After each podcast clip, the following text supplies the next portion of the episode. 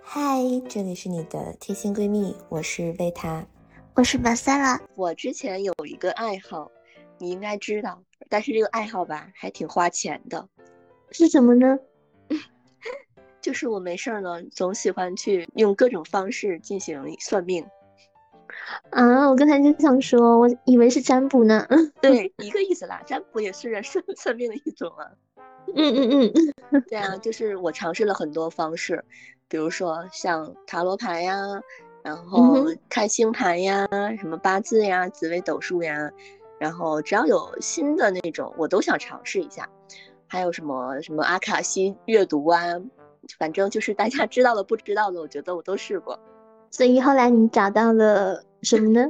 后来我就觉得，哎，这些都不够科学，因为我就总想找到一个最捷径的方式去了解自己，然后呢，拿着自己的这一份说明书，嗯，尽可能的去发挥自己的特长，扬长避短。可能这个就是我总去算啊 原因吧，嗯。后来呢，我就尝试了一个方法，哎，我觉得这个好像是相对来说更科学一点。对，就是去年的时候去做那个基因检测，这个你有听过吧？从你这边开始了解的。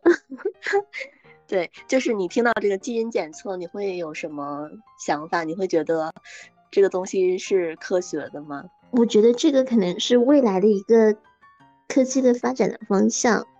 就是通过改造基因去实现更完美的人。嗯，因为我们人基因进化的过程好像就是在优化嘛，不断的一代比一代优化这样子。对，所以这个人工可能也可以去干预，包括说你做这个检测，可能就是对自己的基因会了解，然后说站在一个较统领的角度去，嗯，对，去看，然后嗯。对事物发展的方向就会有了解，就对自己的有了更有了解。而且这个价位的话，你猜猜看，要多少钱？觉得应该不便宜吧？这个价位真的是，嗯，从低到高不等。那最贵的要多少钱？我听说最贵的话是要。三万左右，因为这个好像他们那种三万的会检测出啊你的这些什么遗传病啊，然后会给你提早的发现这样子。对你说到这里，我听到我另外的朋友跟我说，他的可能是嗯也是亲人吧，然后可能就确诊癌症了，然后就花了大概两万多块钱做的就是你说的这个，就看那个癌症是先天的因素还是说是后期就是习惯养成的。对，因为这个其实对下一代也有借鉴。因为如果说你发现，比如说父母亲，假如说他的基因，因为但是我觉得做自己的肯定是最好的了，因为是最直观的。但是如果说通过父母的话，也可以侧面去了解自己基因的一些问题，如果存在的话。这个基因检测它提倡是最好是你可以把你父母的呀，然后也给做了，这样子的话就会更加的具体，嗯。就是让他们再赚两份钱呗。对，其实也是啦。呃，不过我没有让我父母做，我就是自己先做一个嘛，我感受一下。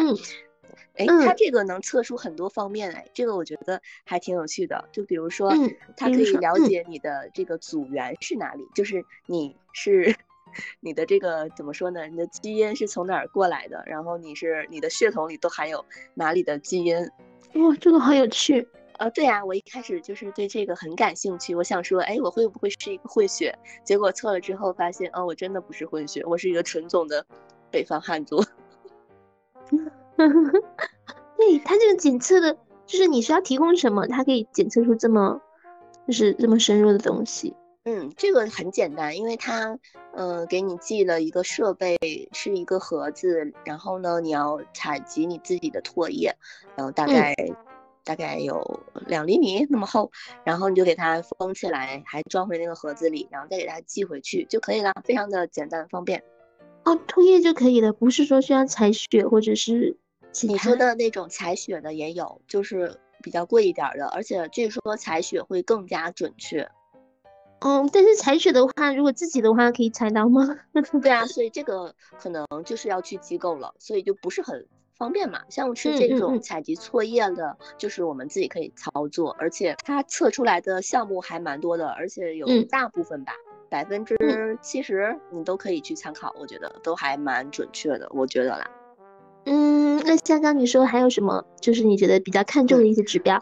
比如说呢，你可以了解到你的健康方面，你有哪些遗传的特征，然后呢，甚至说就是也可以预测出你会得什么样的就是病啊，你可以提早预防啊。呃，比如说它会测出你很多的生理的特点，我觉得测的还蛮准的啊。就就比如说我自己，我不是喝酒脸就会红吗？然后他就可以给我测出来说我，哎，那句话怎么说的？我给你找一下原话。他说我喝酒脸红那个，他说酒精在我体内代谢为乙醇后，我的 ALDH 基因导致乙醇代谢较慢，所以喝酒容易脸红。所以现在有理论依据了。很多人说你经常练一练啊，你就会喝酒了。我觉得我练不出来哎。但是你喝酒脸红的话，不代表你不能喝，因为我见过很多能喝酒的人，他可能也脸红，但是呢，他还是能喝酒。但是你知道吗？喝酒脸红的人就不应该喝酒，因为这对于他们的身体是一种巨大的伤害。哦，对，就是说身体已经反映出信号说不要这么做了是，但是你可能就是无视这个信号，然后还继续去做。对它主要这个报告呢，它会展示很多你生理方面的特质。我再给你讲一个啊，就嗯比如说呢，还有一个 我自己觉得很心痛的一点，就是嗯说呢，我如果要减肥的话，我一定要管住嘴，迈开腿，就是 一分努力，嗯，一分收获吧。那这个不是放之四海而皆准的一根吗？那不是，有的人是有四种基因效果，一种是减肥效果不明显，你是不是也有这样的朋友？运动啊，这个主要说的是运动减肥，就是看你需不需要做运动来减肥。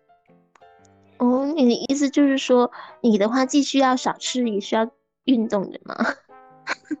对，就是我我只要运动了，我就会看出有效果。嗯，是这样的。哦但是，嗯，有的人是你运动了，你也没啥效果。哦，那你这是很好啊。如果说运动了没有效果，那不就是白运动了吗？如果你想减肥的话，对，但你看哈，这个是指的运运动方面，但还有一个方面，我为什么说关于这个减肥这块儿，我是觉得我不是那种天分型选手呢？因为他说我是非非常偏好高热量饮食的，这个我自己也会有体会。他说我对高热量的饮食的热爱超过了百分之五十的人，他给我评级是评了三星，这个是什么意思呢？就是说我可能。看见高热量的，我就会首先优选高热量的食物，而不选择那个健康的，而这就导致了我对高热量的吸收也会特别的好，就导致了我是属于那种，我只要吃了吧，我就不会说不长肉的那种，也就是导致我减肥为什么慢的原因。就很多人可能，哎，他吃啥他不吸收，他就瘦，你知道吗？我忽然有一个想法，就是这个基因检测报告让你对很多你之前可能不太了解的事情合理化了。也就是说，以后你吃高热量的食物，你会跟自己说，这是我基因的问题，我就这样体但质。但是你是 对你的基因是很喜欢，没错，但是它也反面反面来说是什么呢？就是说你只要不吃这个高热量了，你是不是你就瘦的就是会更快了？但你喜欢高热量，是你真的是你的基因，对，可能就是你想要去嗯、呃抵抗的一个东西，就是你不你想要摆脱它。嗯，所以还是有一定意义的。有的人可能运动效果很明显呀、就我都不是，我是属于那种就就是要靠努力的那种类型，就你多有多少努力有多少回报吧，嗯，差不多就是这个意思。所以还要还有减肥计划吗？虽然你不胖，不是啊，我知道我来这儿之后胖了，因为这边全都吃各种碳水，每天吃各种面，我要疯了。好像我觉得你掉到了一个什么面食王国去，就吃面条的。对，我的附近全都是面食。哎呀而，且问题它那个面还很油，是吧？对，一定会放很多调料啊。好了，放纵一下吧。不行不行，还有一个叫乳糖不耐受，这个你有听过吧？哦，你也是吗？对，但是他写的是大部分的成年人都有这个，就就可能百分之八九十，百分之九十多以上，甚至是只要是成年人都会有这个问题。嗯，但我觉得你的表现没那么明显吧？你喝牛奶没问题吧？可能他是说你的基因里是这样子的，这个意思就是如果是乳糖不耐受的人呢，他的建议就是你一天，比如说一盒两百五十毫升的牛奶，你要分两到三次去饮用的。我觉得好科学啊！要看这个报告去生活的话，一定会很健康。我一开始有执行过一阵子了，不过就后来我就决定，那我干脆就别喝牛奶了，因为因为你让我把这个一整盒的牛奶只喝一点，然后剩下一点，我觉得有点难受，心里不是很舒服。这个好讲究啊！但是他说的一盒牛奶，它有指多少毫升吗？就是那个两百五十毫升的那种盒装的。哦，这样子，我刚本来想说自欺欺人一下，他指的是一升的牛奶，那我就买一个两百毫升的牛奶，然后每次我喝一盒就好了。谁一天能喝一升啊？你一升的，你说的是那种大盒的，对吧？对对对，但那盒那种的本来就是好像要分好多次喝的嘛。嗯嗯嗯嗯，我觉得要是真能做到的话，那那真的就是顺着基因活着，然后你就可以事半功倍。还有，我不是很喜欢喝咖啡嘛？嗯。然后呢，我的报告显示呢，说我的咖啡因代谢比较慢。他具体呢也给出了一个建议，他说就是我的咖啡饮用过后呢，身体是不容易代谢掉咖啡因的。如果是适量饮用呢，会有明显的提神效果。建议在上午的九点到十一点之间喝咖啡，而且呢，每天呢不能喝大杯，超过四百八十毫升的量。那你做到了吗？现在好像也没有。我的妈呀！我有的时候每天喝好几次咖啡，甚至是两次和三次。你喝这么多咖啡，为什么是有什么就是生理需求吗？你是怕自己困还是怎么样？我不知道哎，就是我看见咖啡我就想打开。哦，这样子哦，那你真是爱喝咖啡。我可能是那种觉得哎，大家都爱喝咖啡，那我也喝一下吧。就像是就比较明显是因为那会儿在韩国的时候，韩国就很有咖啡文化嘛。他们就是甚至说人手一杯咖啡，走到哪里都拿着咖啡。可能我就是那种，就就比较随波逐流的人，然后看人家做什么，我可能也也就是亦步亦趋。但是呢，我本身来说，就是那么强度的喝咖啡下来以后，等离开那个环境以后，我就会不会想喝咖啡了。你这个感觉就是说，你喝咖啡你是没有瘾的。嗯，对对对，就是我可以喝也可以不喝。嗯，但是你看我吧，我属于我觉得我是咖啡上瘾。就比如说我，我不是现在喝那种挂耳嘛，因为挂耳是那种相当于是没有糖的那种咖啡。然后，嗯，我比如说我家里如果说我我桌面上出现了那个挂耳，我就想打开。那你我感觉你对咖啡的这种热爱，就好像很多野人抽烟一样，就是他一会儿可能就要去抽烟，不然他就就不舒服。对，所以我也觉得这点就是喝咖啡太多真的不好，而且像我的基因的话，它也是这样告诉我的，而且呢，它还会有一些科学的细节展示，它会告诉你你的这个基因是来自你爸还是来自你妈。真的哇，对，开始推卸责任了，这么精准，然后你会发现你你更多的那个特特质是从妈妈那边来的还是爸爸那边？比如说咱就说咖啡这个事儿，它显示的是来自其中一方，它也没说是谁。那这个你想知道，就是想知道结果的话，那你就要再做一份啊。对对 对，因为但但有的我看了，它是显示来自两方的，但这个可能显示的是来自其中一方，就说明嗯，就一个人的毛病。喝咖啡好像是，其实你觉得咖啡就是，我想问他这个是基因上不会告诉你，你是先天喜欢喝还是后天培养的吧？这种东西应该都是后天培养，你也没有什么先天。我肯定是后天的，因为我一开始也没有喝咖啡的习惯呀。哦，所以说咖啡因包括尼古丁这种东西，可能都是有成瘾、致瘾性的。我觉得，对对，来了来了，你看啊，刚刚跟你说到那个容易长胖的嘛，现在有一个有一个指标了，就说食用饱和脂肪易胖程度，我是上写的是食用饱和脂肪是容易长胖的。嗯，就比如说，他会给你举个例子，什么是饱和脂肪？比如说牛油火锅，吃了牛油火锅之后，我比别人更容易长胖，这太心酸了吧？但是牛油火锅真的要少点吃。我不知道你有没有发现，就是如果你火锅吃完了，大家坐在那里，一会儿那个那锅油就又凝凝起来凝结凝固了。对对。我就想，如果说你吃到肚子里，这油不都凝固在你的肚子里了吗？而且它会。给你细分了好几类，什么样的东西你要少吃？一个是高乳制品，就比如说嗯，黄油啊、芝士啊、人造奶油啊、蛋黄酱啊这些沙拉酱都是。还有一个是植物油脂类，比如说椰子油、棕榈油啊这些，还有动物油脂类，猪油、牛油啊，什么鸡皮呀、缩油啊，还有动物的那个内脏，比如说牛肉、羊肉、猪肝、猪舌，感觉啥也吃不了了。它是当然特意针对你的吗？对，它提示的是我要少吃这些东西。零食是什么方便面、沙琪玛、甜甜圈。我感觉我来了台湾之后，嗯我吃这些的东西的比率变高了，因为我旁边好像真的没有什么健康的食品。说到这里，其实你不觉得他说这个东西也都是也都是放之四海皆准的事情吗？就你刚刚说那些东西，就是也不是说本身就不健哎康啊。比如说，我觉得你就不是那种容易长胖的体质，相对来说吧，但是如果说真的吃很多的话，我我也会变胖。高热量，比如说甜甜圈，因为就以甜甜圈为例，甜甜圈它正常是你知道是过油的吧，它是油炸的，嗯，然后它炸完嗯以后它会裹糖、裹巧克力，你想这个东西肯定不健康啊，对吧？然后就像你说那种，比如高油脂的一些东西，谁吃了都不太好。那倒是 啦。然后这个他给我展示的科学细节是我嗯这个基因并没有来自父母的任何一方，是我自己的哦，那这个是什么？这是我自己的问题。基因如果不来自任何一方，是可以自己，比如说独创性的，对吧？是就自己就是萌发出来的。你它可能是检测了基因的什么点位，有的点位是影响较大的，它是其中一个点位，刚刚我说的是没有遗传，但是另一个点位是两个都有。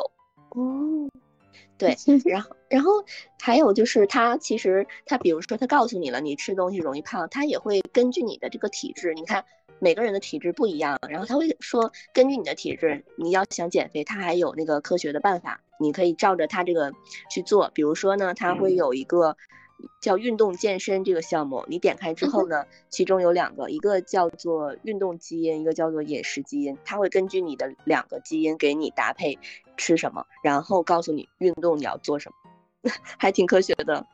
那你做到了吗？我觉得他给我提的提供的这些，如果我要去做运动的话，我也会选择这些去做，就前提是我我做运动的情况下。但是我觉得这种东西贵在坚持。其实，如果说真正按照他他的那个方式去做起来，甚至说达不到，但只要你有在做的话，肯定是就像开卷。有效果。对对对，你看啊，他跟他说我这个综合表现就是说我呢，首先我是是油是甜，然后吃肥肉容易胖，餐后血糖较高。我感觉我这是，嗯，感觉有糖尿病的风险。不是他说这种话，有时候这种感觉都是标准性的话。你想，谁吃肥肉不胖呢？嗯，但是我平时我还真的很少吃肥肉，我基本不吃肥肉的。而且血糖也一样，血糖餐前血糖和餐后血糖肯定不一样啊，餐后血糖一定会更高啊。嗯，你说的对。嗯，嗯像比如说他会说我的运动方面呢，是我更倾向于耐力的运动。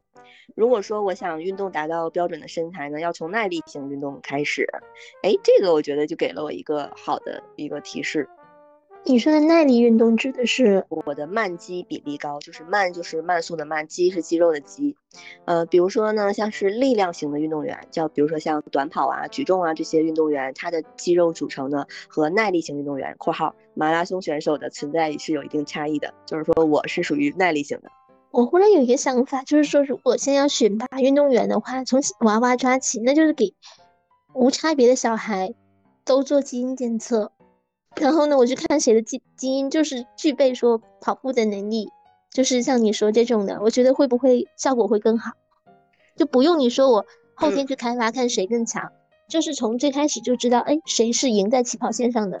你知道吗？如果说我是家长的话，我也想，嗯我也会给孩子做一个这个，因为最起最起码我有一个方向，对吧？那你这样讲的话，我觉得我很有必要说，啊，这个真的是要普及的，因为很有用。就是说你，因为好多孩子可能是像妈妈，她可能就是给他尝试不同的东西，然后让他嗯去选他喜欢的。其实那种花的钱，可能还不如这样做一个基因检测。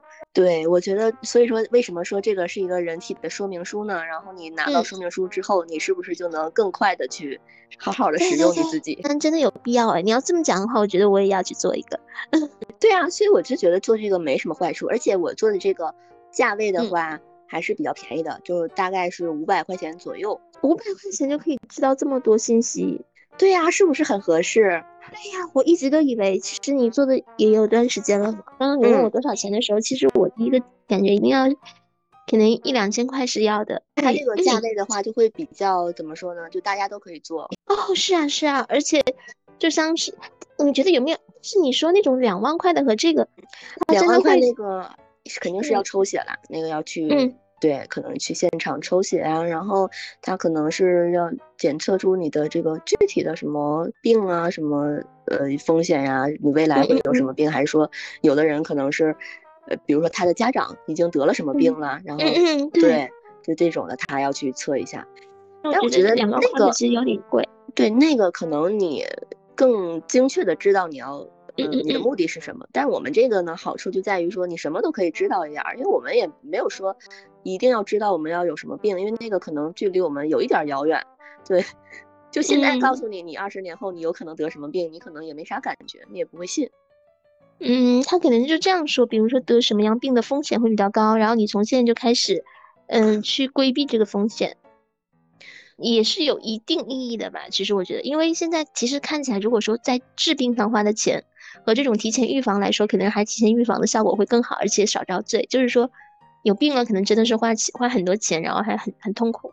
但是如果说从这个角度来说，其实好像也有一点意义。对，其实我也想知道，对吗？我也想知道我的遗传会有。未来会有什么得什么病的风险？然后我现在这边我也看到了，他也会，他会说，对对，他比如说他有这个遗传病的这一项，怎么描述你的？他说就是会显示出你有什么需要关注的地方，什么多囊卵巢综合症，就是显示的是需要关注。但是这个我觉得，如果是只通过唾液的话，真的这么精准吗？真的好厉害哦，都可以说精确到就是某一个器官组织。就比如说，它下面会显示那个多囊卵巢综合症有什么特点？第一个特点就是月经异常。那你这个好像有没有符合？我符合，这个我是符合的。那它其他的症状呢？其他症症状也有，只不过其他症状我倒不是很符合。嗯，那这个还有一个就是二型糖尿病，他说你也需要关注。对，因为我我妈就有这个二型糖尿病。哦，那你这个情况的话，它真的还是蛮准确的，因为像你说的这个，我别的病我不知道，糖尿病好像真的是一种遗传病，就是说它会，比如说家族里边有谁得这个的话，下一代就患病风险会很高，除非说你很注意的话，就是这个就就可能就是一个意义吧。哦，我想到一个事情，忽然就那个安吉丽娜朱莉，她不是之前有就是对他那个的话，就是说如果说家族里边有得这个的话，基本上是命中率百分百，所以说他就在防患微软，他那个。做了，真的是做了很多事，我觉得一般人可能做不了他那个事情，那个决心，毕竟她还是女明星嘛。像我妈，她就会说，哎，我平时吃东西都很注意啊，我为什么会得这个病？我妈都觉得自己不应该得这个病。你说妈妈已经是确诊了这样子吗？她需要药物干预吗？现在？她要吃那个二甲双胍。哦，就是已经要，你干预多久了？他是他是得了这个之后，然后吃这个药有有一段时间了，但是他觉得自己也是挺健康的，他不觉得自己会得这个病。对呀，因为妈妈是医生，而且我觉得生活习惯啊，包括就饮食都很都很注意。为什么还会这样？这就说明真的这些，所以我觉得如果这样子的话，等你回来，我们真的有必要去做一个那个，就是比较嗯贵的那个专门的是吗？对对对，你可 以看一下，真的可以看一下，因为我觉得。这么说吧，如果真的有其他问题的话，嗯，这个真的是冰山一角花的这点钱。对，还有一个是关于皮肤管理的，他也会给你提出一些适合你的方案。就比如说大家都不想变老嘛，然后，嗯，他给我这边的显示呢，就是说我的抗光老化的能力是比较强的，就是光嘛，光不是会使人变老嘛。嗯嗯哦，那那就是说明那其他的呢？如果说，比如说你会比较什么会比较影响你的肤质，就是会就加剧衰老。皮肤弹性呢就是中等，嗯，就就百分之五十二的人跟我一样。说到这个，嗯。胶原蛋白它是这样写的，他说很遗憾的告诉你，对于一般人来说可能没啥用处。就是有的人不是想口服那种胶原蛋白吗？嗯嗯。他说对于五十岁以下的人来说，并没有发现口服胶原蛋白带来明显的益处，所以大家就不要再对交智商税了。嗯。那但是五十岁以上就说明还是有有机会改善的，是吧？Maybe，还有很多我觉得挺挺有意思的啊，就比如说他写我是熬夜小能手哦。对，他是这样描述的。他说我的这个 ADA 的基因呢，让我熬夜后的疲惫感相对来说不是很强烈，偶尔嗨到半夜，第二天白天也能精神不错。但熬夜有风险，且熬且珍惜。他这样讲的吗？对。哦，这个还，我觉得编这个报告的人还就是挺幽默的呢。对，这个很有趣。然后呢，还有一个写的是我有好奇宝宝的潜质。嗯哼，嗯，好奇心指数比较高。然后就是他说的是我的好奇心超过了百分之五十五的人，嗯，我是属于好奇心等级是三星，但还有比我高的，还有四星的。这个我觉得我自己我也会发现我有点儿好奇心，而且我是那种三分钟热度，就比如说，哎，听说一个什么事儿啊，就想尝试一下呀。然后还有这个心理认知层面呢，比如说现在。这块儿也是我想了解的之一，就是我想知道我到底怎么学习效率更高嘛？因为我觉得自己学习总是效率不是很高。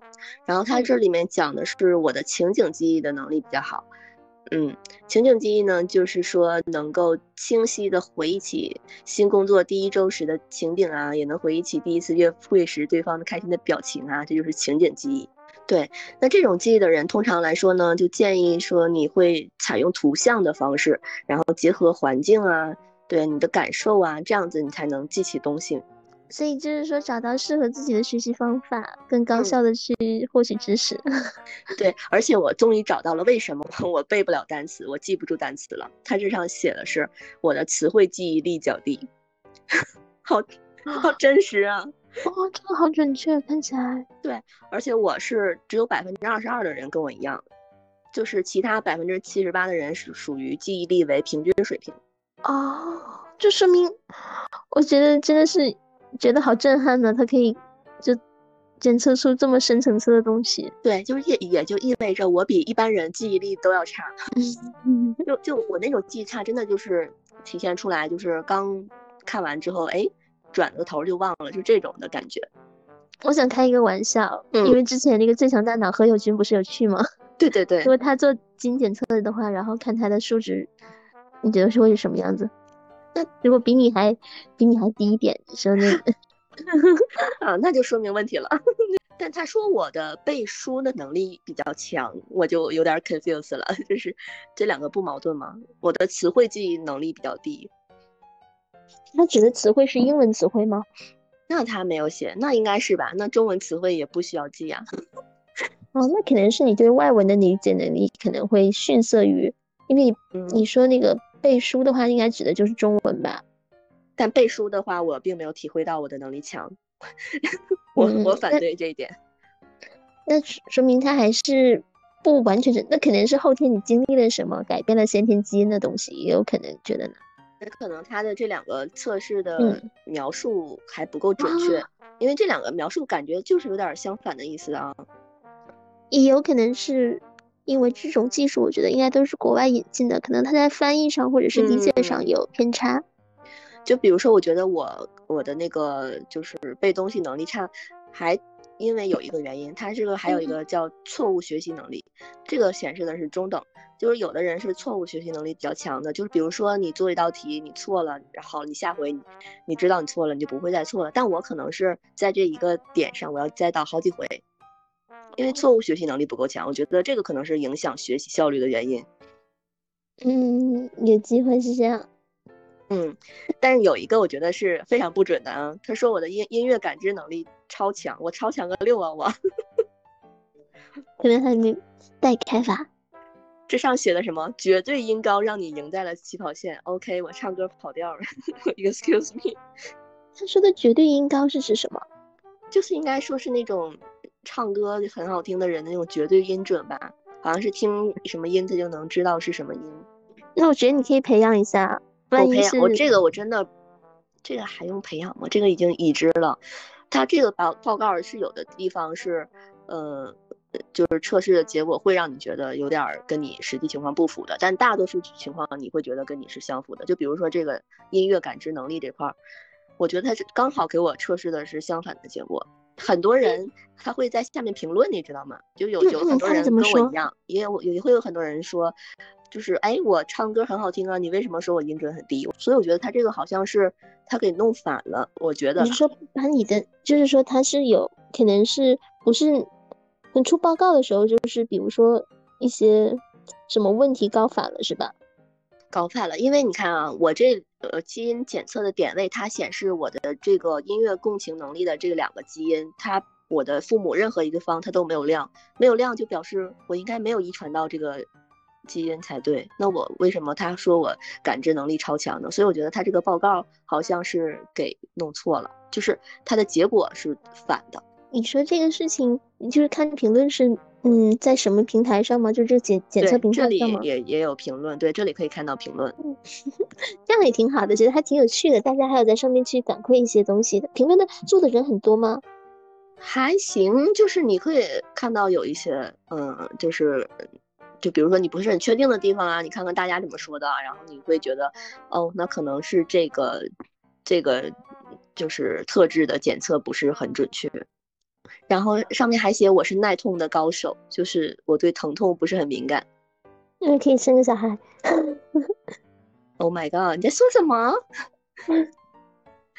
太可怕了，吓死我了。不然的话，浪费了你是基因的这个优势。那就浪费吧。呃，它还会显示出就是你的一些，嗯，生理的特征，比如说你的头发呀，它。